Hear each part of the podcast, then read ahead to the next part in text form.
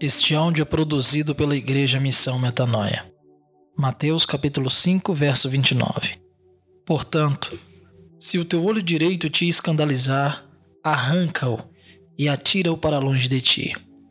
Pois te é melhor que se perca um dos teus membros do que seja todo o teu corpo lançado no inferno.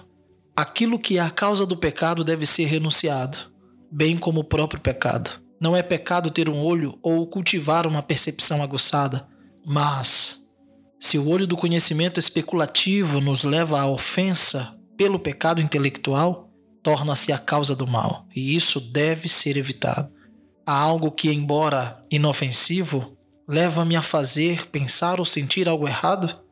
Devo me livrar disso como se fosse um mal em si. Embora fazer isso envolva privação, deve ser removido, já que sofrer uma grande perda é muito melhor do que o homem todo venha perder-se. É melhor ser um santo cego do que um pecador que enxerga bem. Se a abstenção de álcool provoca fraqueza do corpo, seria melhor ser fraco do que ser forte e cair em embriaguez. Desde que especulações e raciocínios vãos conduzem o homem à incredulidade, evitaremos a ambos. Ser lançado no inferno é um risco muito grande para meramente satisfazer a luxúria ou curiosidade do olho malicioso. Versículo 30.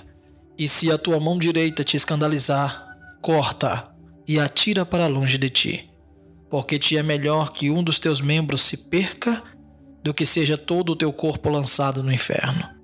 A causa do escândalo pode ser tão ativa quanto a mão, ou intelectual quanto o olho, mas é melhor ser prejudicado em nossa obra do que cair em tentação. A mão mais hábil não deve ser poupada se ela nos encoraja a fazer o mal. Não é porque algo pode nos fazer inteligentes e bem-sucedidos que devemos permiti-lo.